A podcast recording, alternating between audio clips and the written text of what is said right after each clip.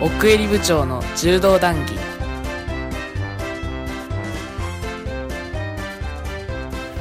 はい、というわけで始まりました、オケリ部長の柔道談義、パーソナリティのオケリ部長です。この番組では前方しいゲストをお迎えしまして、柔道についてあだこうだ話をしていきます。ただ、オケリ部長は柔道好きのおっさんというだけなので、時々間違えたことはごめんなさいというわけでございまして、本日は大阪でございます。大阪でもちろんこの方、前力ムじゃら皆さんこんにちは、まいりです。ようこそ、冬の足跡が近づいた大阪へ。なんか綺麗な感じで、ちょっとね、今日は夜景が綺麗 なスタジオからお,、お送りしてるので。そうね、はい。これ多分あなたとは年内最後かな、そうですね。ね、はい。あの、まあ、だいぶ寒いね。寒なってきましたね。寒くなってきたねで早速ねオープニングトークなんだけどはい。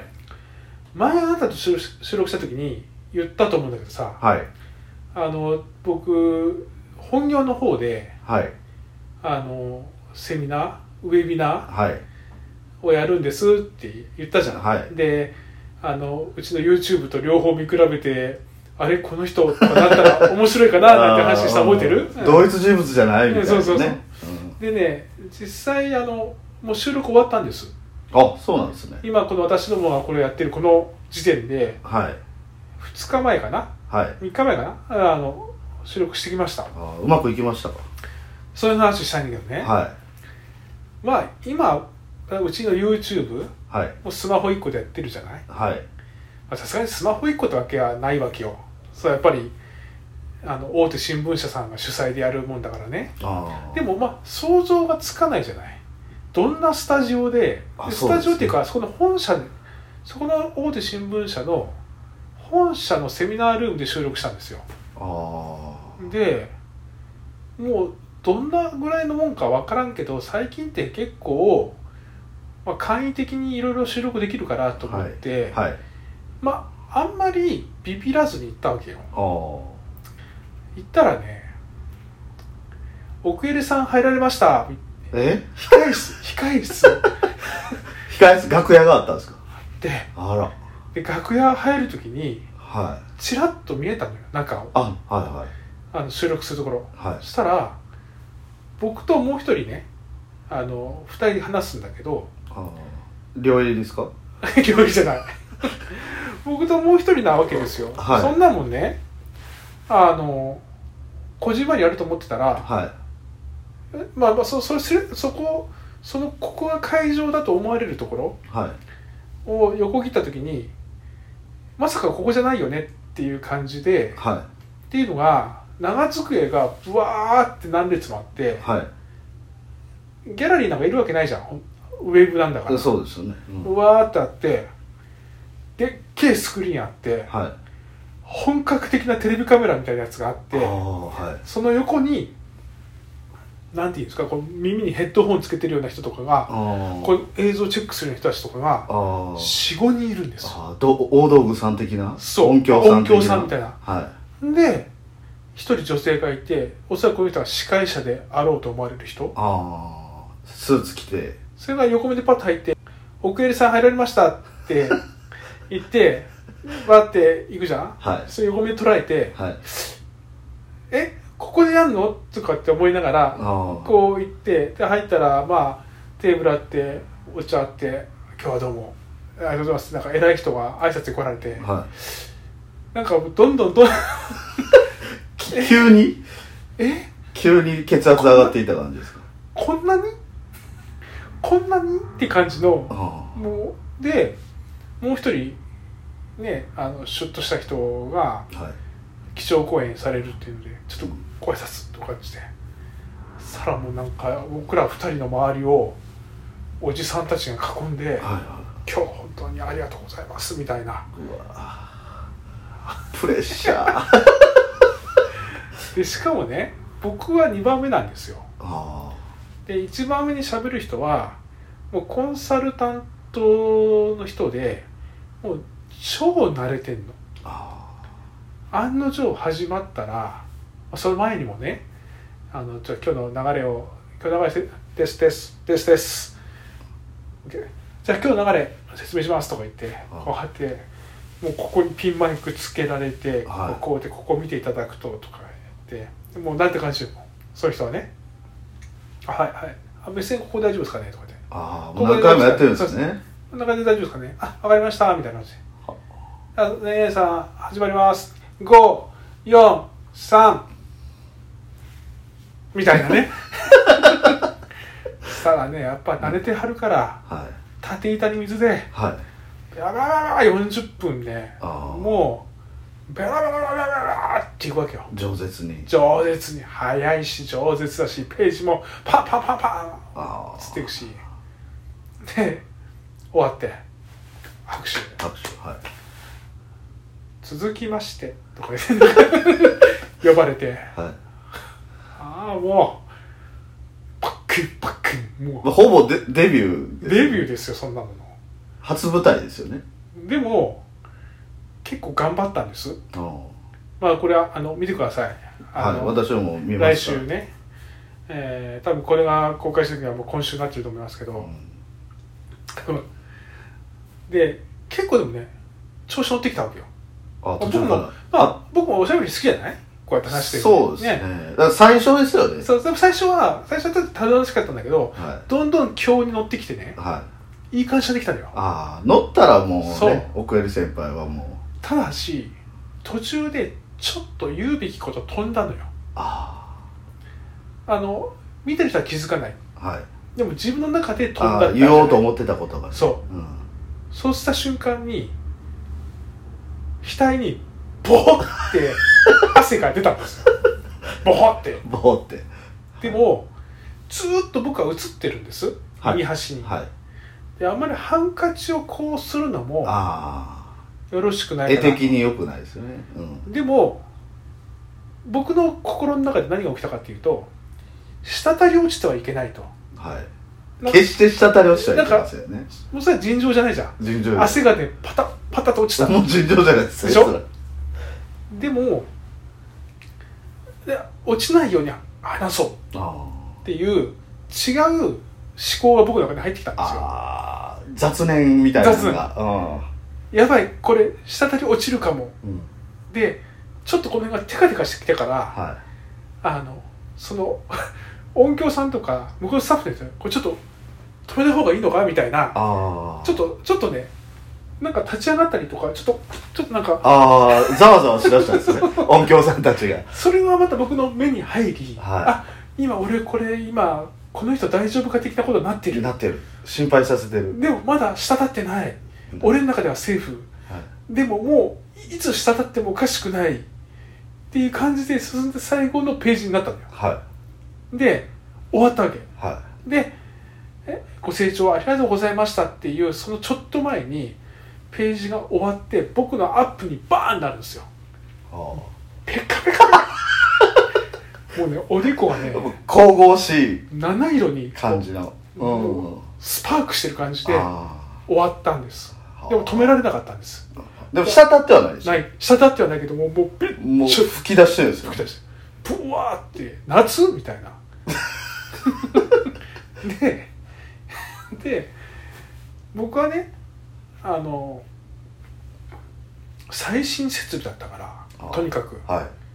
これテカリねなんかちょっと抑えてくれたんじゃないかとあまだ見てはないですねでいけると踏んだんじゃないかと思ったんですよああこれ止めなくてもなるほどでもう終わってから「いやちょっともう出っ張っちゃいました」あーとか言ってね「ああいやいやもうもうプロの講演の方かともう遜色ないでいやいやいや」とか言いながらねはいつい先ほど送られてきたんですはい、あのデモっていう感じで、はいあのこれで来週アップロードしますよっていうのが来てご確認くださいご確認くださいと、はああじゃあねプロの技見せてもらおうかと思って、うんバーっと三もうだから30分ぐらいだったんですいあーでそこにパソコン置いてるんですそねうでバーッと見たんです最後、さあ僕はでも右下ね僕はだけは分かってて右下であこの辺から汗が来てるぞうんと、はいはいでもまあみんなページの方見ますんでね、うんまあ、多分気にならんぐらいだろうなと思って最後のアップパーンの時にドヒャーバッチリこのままやん かそのままやんか何も変わってへんやんっていう話、ああ まあでもなんか頑張ってる感は出るんじゃないですか、ね、もうやでもねいや頑張ってるかじゃないなあれテンパってるかだなあーちょっと楽しみにしときますそれ、うんもうねそういったら多分もうページじゃなくてずっと俺のおでこの推移見る ことになるけどもそうですね私は聞いても内容あんま分からんやろうしそうそうそうテカリばっかり見ちゃいますまあでもあなた社会の先生なんでしょはいそうですまあ一応その、ね、サステナビリティみたいな話なのでああそうですまあね多少ご興味あるかもしれません多がまあででももおでこの方がもう興お味あでりこはまもうもうやばいですよすようしたたらんかったですねでもいやそれはね唯一僕が褒めてあげ自分で自分を褒めてあげたいああしたたらなかった人生で何本かの指に入 る自分を褒めてあげたいまあね、まあ、ちょっとこれ10もう10分話してるんでこの辺にしときますけども、ねちょっと饒舌でした ねいや誰かに言いたくてさ あんま言えないですよねこういうことねうんで今日なんですけど、はいあのえっと来年の高校選手権はいはいはあの縮小するっちゅう、うん縮小開催っていう話で、はいはい僕と両襟がもうずっと見てるいい柔道の古田さんって人がはいちょっと問題提起されていて、うんでこれはあのぜひファンの皆さん関係者の話で話してほしいみたいなこと書いてあったので、はいまあ、ちょうど高校柔道に携わっているあなたとはいその辺の話をできたらなとはい思ってますんでよろしくお願いしまおす、願いしますいいですかねはいはい、じゃあ今日も楽しくお話ししましょう奥入部長の柔道団に始め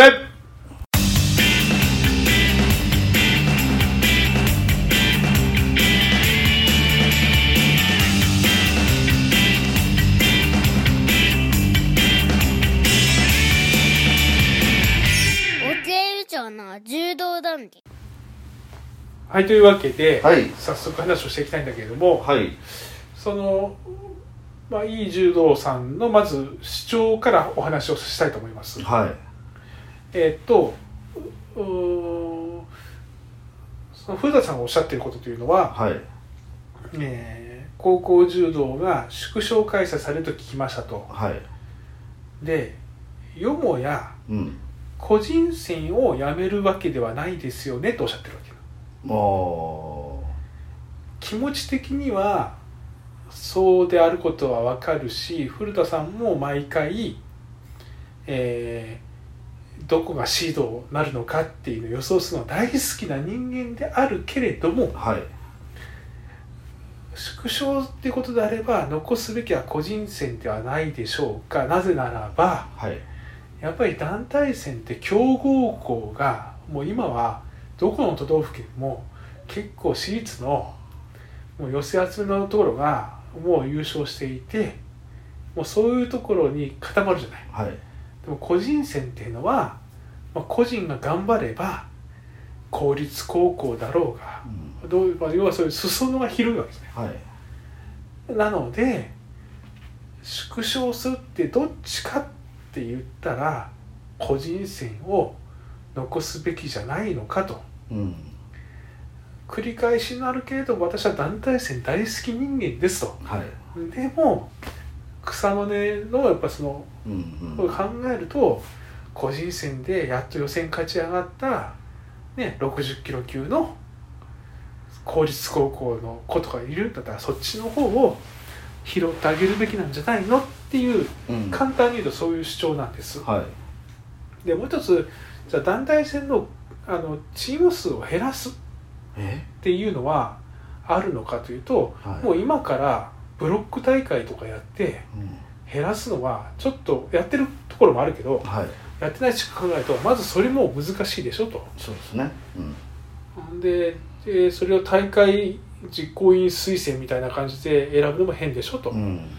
もろもろ考えると個人戦ではないでしょうかとああこういう主張なんです前入れどうでしょうどうその辺はどこまで縮小するまあそうねかですけどうねんねなんかまあまあ両方やるのが一番いいんですけどいいまあ、無観客なのは仕方がないけども、例えば団体レギュラー登録と、まあ、監督うんで審判とか大会役員とか、っていうパターンで、まあ、個人も団体もやる、うんでもどっちか選べ言われたら私も個人ですね、で2日間に分けりゃいいと思うんですうんうんうん個人団体に分かれてたやつをもう個人個人とうんで階級で分けるっうんうんていうことをすればまあまあ縮小かなと思いますけどね、いや僕もね僕も見たいのは正直団体戦よああマニアはそうですよねで勝ち抜きのさは高校の団体って面白いじゃんい面白いですめちゃめちゃ面白いですよねでもだからそのでもそのいい柔道さんもね、うんそれ見た時にそうやなとねなんかその頑張って全国の切符掴んださ、うんね私学でもそんなにチームは強くないとか小兵ばっかりでなかなか団体ではチャンスないだとか公立の子だとかなそういうこと考えるとそういうのを拾ってあげる大会にしてあげた方がいいやろうなっていうのはうん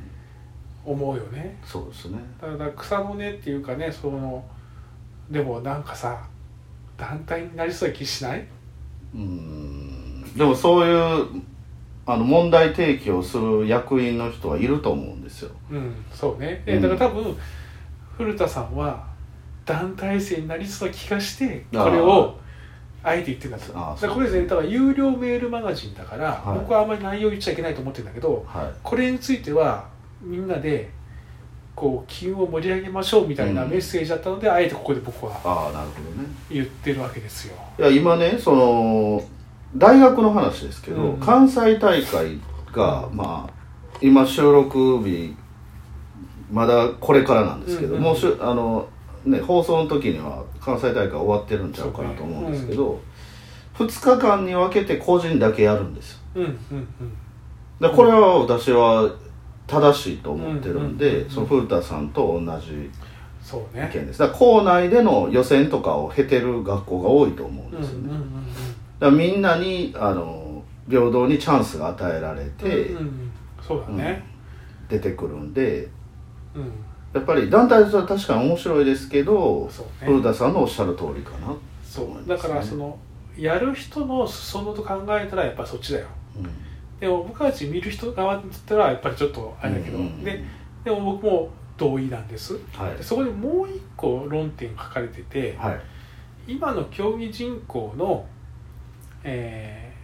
縮小とか減っちゃってる部分はい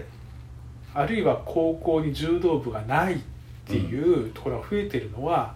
そういった強豪校に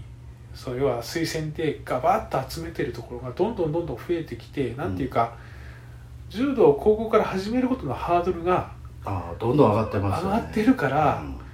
これが逆もう一つご論点としては、うん、うんえー普及を妨げてんじゃないかああなるほど、ね、これはどうですか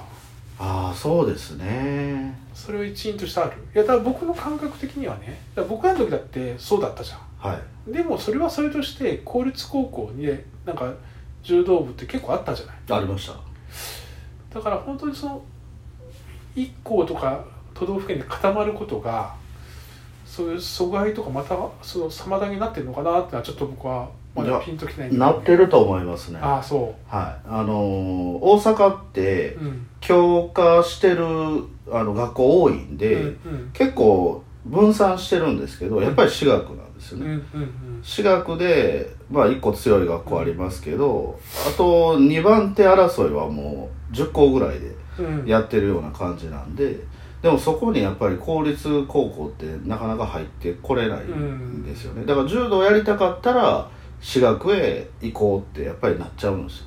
うん昔その公立で1人だけ強い子とかいっぱいいたじゃないですか、いたいたいたいた公立の星みたいいたないのたいがたいたでそれが大会を盛り上げてたんですけど、そういう子はもうほとんどいないですねああそうなんかやっぱり普及の妨げにはなってるんじゃないかなと思ないんまかすけ都道府県3位ぐらいにはたまに公立高校の子が何人か入ってるみたいなのってあったよ、ねどありました団体戦も下手すると1校ぐらい食い込んでくることとかあったもんありましたありましたそうかいやそれだからこの前ね東京であったんですよその高校の試合がねはいでそこでえーえっといろんな学校の合同チームはい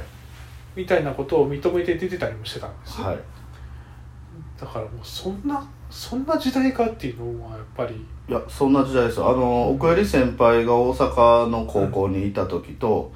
まあ一番違うのは、うん今大阪の高校も一部と二部に分かれててああ一部は5人制なんですそうかそうかなんかほんで全国大会につながるうんんですよ、うんでも2部は3人戦で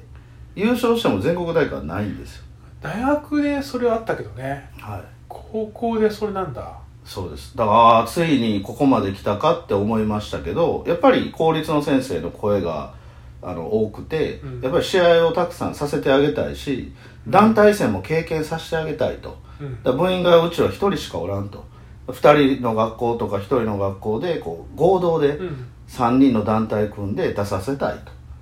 とそのニーズに応えてるんですそれで5人にして一部に出るってことはできないんだそれはできないしそれでもし優勝したら全国に合同チームで出るっていうことになりますよね、まあでもあのまた全然違うレベルの話するけどね、うんえー、とうちの長男はあの中学の時野球部はいうんだったんですよねで公立高校の公立中学の野球部ももう9人揃わないとこざらなんですよ、うんで柔道はまだ個人戦できるけどはい野球って本当に9人揃わないと試合出れないですでしょはいだから合同があってはい合同でも地区大会勝ち上がると都大会出れるああでまあなかなかね合同チームで都大会って難しいんだけどちょうどね今年はね1個うちの地区からはね合同チームは都大会行ったんだよねあーなんかまあ確かにねなんかそのそうすると強いので寄せ集めて、うんなんかちょっとこう変なことしするところとか出てきたりとかしてこれを認めるとかとかうん議論はありそうだけどねなんか合同チームみたいな考え方もあってもいいのかなとか、うんあるいは町道場単位だよねあ東京とかは町道場で強いくてでそれが自分の通ってる中学校がバラバラで結局固まってないからみんな個人戦だけ出るみたいーなあで練習はそこの道場でやってるみたいーなはいこのパターンもあるでしょそれはね私もそこは考えててね、うんその高校の教員しながらあのあまり言ったら怒られるかもしれませんけどこの高校の団体生の中に町道場のうん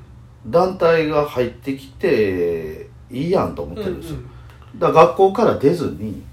そうだよねそうですそうですだから僕ね中学校の時にマルチャンハイって始まったんですよはい、マルチャンハイは、まあ、中学校だけどう中学校と町道場とごっちゃにん、やごりったいちかゃらごっちゃですだから、まあ、それでも変なとこあったけどねあそんな道場実在してないのーにあー寄せ集めて寄せ集めて各国のその時だけでそうなんとかクラブみたいなの作っあーて出てきたりとかしして、まあ、そういうことするやつがおるから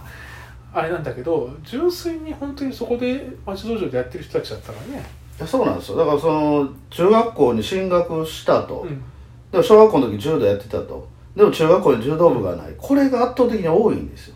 だからその頃は町道場とか警察道場でや,、やるしかないですようん、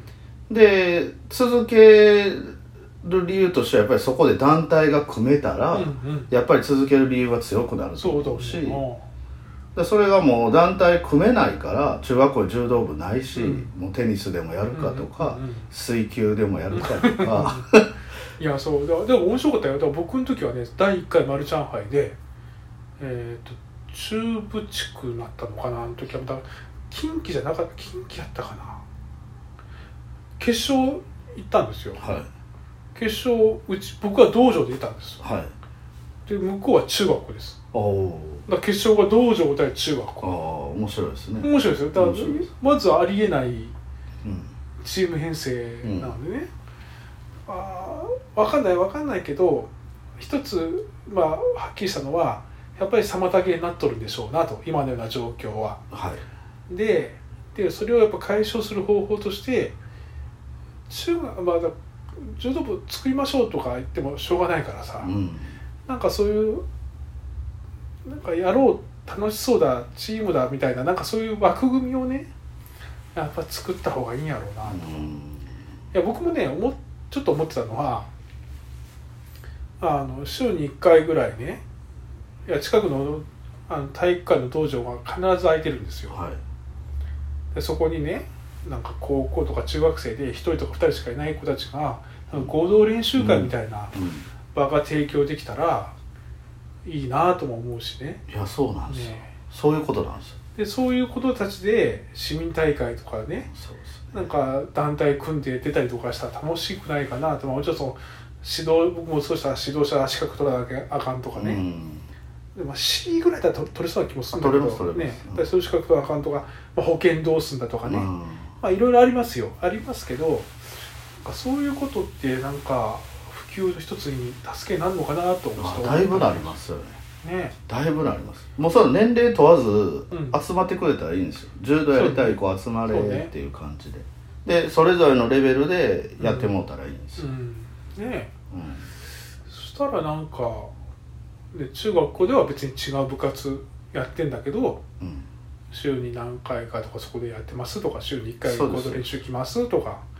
でなんか中学中大連の試合出れないけれどもそのなんか町道場の試合とか市民大会みたいなの出ますみたいなはそういうのがねでいきだたかららうちの高校の柔道部員でも、うん今の高1なんかはね中学校で全国出た子がいてて、その子は中学校に柔道部はないんですうんよ、うでもう特例であの出させてもらって、んうんで学校ではテニス部なん ですよで週3回練習してる町道場に通っててで柔道でほとんど怪我せえへんのに、うんテニスでやたら肘怪我してた子 ででも結局全中に出たんですよねおーでうちの学校でやりたい言ってうち入ってきてくれたんですけど、もう一人の子なんかは吹奏楽部やったんうでんすうよ、んで警察道場で週2回やったうんんですよ、中学校に柔道部ないから、でその子をもう高校では団体組むのが夢や言って、ううんちの高校でやりたい言って入ってきたんですよでそんなん聞いてたらちょっと悲しくなるじゃないですか、そうでねやりたい子はおるんですよねだから僕らの時もそういうのいたけどそれって本当になんか都市伝説的になんか何々に勝ったやつで町道場にしかやってないやつがおるらしいぞみたいなあなんかなんか市民大会で何々に勝ったやつらしいぞみたいーなそういうなんか都市伝説的なでも本当におったみたいな あーそういうのあったよだからそれってねその中学校の言うたら中大連の試合でたとえ頂点に立っても、俺は本当に頂点なのかと、うんそうねこういう噂があるぞと町道そうそう場銃声大会にしか出てないやつがい たりそうでしょそうそうそうそいつに俺は勝たないと本当のチャンピオンじゃないみたいなそうなんかボクシングみたいな話になってくるじゃないですかそうそうそうそうそうそう違う団体で優勝してそうそうそういうこと団体が違うっていうかねだから統一チャンピオンみたいなのがそうねないんですよねそうね中大連高大連があるから、ねチャンピオン大会みたいなやつがねあったら面白いだろうけどそうですねもう体重別みたいにそのそう8人しか出れない試合とまあかそういった意味ではさサッカーってねなんかあのしユースってあるじゃありますんなんかねプロの J リーグのユースで高校生がやってるのと、あります一方で高体連の高校サッカーってあるけど、はいそこに出てないすげえのがいたりすあるわけいでたりししますいたりしますょね、はいだからそれはあるんだよキングカズなんかそうじゃないそうだよね俺は日本一うまいって言われてるけど 同い年のキングカズはブラジル行ってるみたそいなうそうそうそうだからそういうカオスがあってもいいんだろうなでもそこはちゃんとユースの全国大会もあったりするからあそこからそこで広まってじゃあこことここの1位はどっちが強いんだみたいなあそうですそれねがまたファンが楽しめるところでもあるけどね、そうですねまあまあほんまに一番の課題は普及なんですよ、そうだね本当になんかいろんな大会があっていろんな枠組みがあっていろんな状況の人を救えるような仕組みがあったら普及になるよねはいやちょっとこれ熱くなりすぎて話が長くいなまってた長くなってますだけどあのなんかいい話ができたな今日は。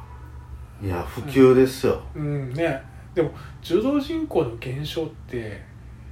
もう止まんないよねほんとねうん、止まらないですねねちょっとコロナがこう拍車かけてっからさそうそうですだから今回ね、うん初めて大阪の不十連からうん新規のその全十連登録者が何人いたかっていう調査が来たんですようん要はこう高校から始めた子何人いますか、で中学から始めた子何人いますか、うんこれが多分圧倒的に少ないと予想されてるから、調査を行ったはずなんですうよ、んで出してない学校が多くて再度調査ですってまた配信メールが来て、出してない学校の中にはゼロの学校たくさんあるんちゃうかなと思うんですよねそうねあのそうです別に面倒くさいんじゃなくて本当にいないっていうそうですそうですそうだよねだからうちの子なんかは結構その強豪の子入ってきてますけど、高校から始める子もおるんですよ、うんうんだから白帯の子もうちの部員にはおるし、うんうん男子も女子もでその子のレベルに応じてやってるんですけど、やっぱりその子らって大事なんですようんうんうんそうだねでしそうやって高校から中学から始める子がどんどん増えてほしいから、やっぱりそっちをこう手厚くやっちゃうんですけどね、でも強い子はお前らで考えろと、うんうん自分らで議論して、うん先生がいなくてうもんうん勝てるチームになりなさいっていう指導に、まあできる子たちだったらねそうですそうですねまあそれでいいと思うけどわかりましたちょっと話は拡散しましたがあちこちにただそのやっぱな仕組み作んないとなそうですねでなんか中大連高大連至上主義みたいなところもやっぱりちょっとあるしねうんなんかそこに属さない人たちをどう救って楽しくやれるかみたいなところはねなんかだからもう三国志みたいな世界でこうなんか発掘するまあそうねだからいやだからね人材発掘掛け持ちが高校レベルでも別に普通にいいじゃんうんえいいですいいですね柔道もやってるし野球もやっているんだいでけすどよねアメフトと柔道やってるとやっかてるとねそうなん海外当たり前じゃないですそうかそうそう陸上とそれがね柔道とかそれが許されない仕組みなんだよなそうなんで部すよ活入っちゃったりとかしてるとそねいやそれでいい子はいいんだけどライトユーザーというか 軽くちょっと柔道やってみたいみたいないう人がねいたら吹奏楽とね柔道をねやってたんですそうよそそのうんすごいいいじゃんめちゃめちゃいいですよだから文化系とね格闘系ととかねあ最高のっす海外だとね夏と冬でスポーツ分けたりとかもあるしねなんかそういうことを本当に真剣に考える時期に来てるんじゃないでしょうかだと思いますねはということで今日はちょっといつになく真面目なオープニングはちょっと僕の饒舌なおしゃべりでい汗の話ねちょっと話 まあ後半もある意味汗の話じゃないですからう まいこの辺にしてきますそうしましょうもうあの雫が垂れないうちにもうもうかなりキラキラしてるからねはいじゃあまああこんな感じですはいはいじゃあもう手帰り部長みたいになってますよ今日も男子お話してきましたありがとうございましたそれまで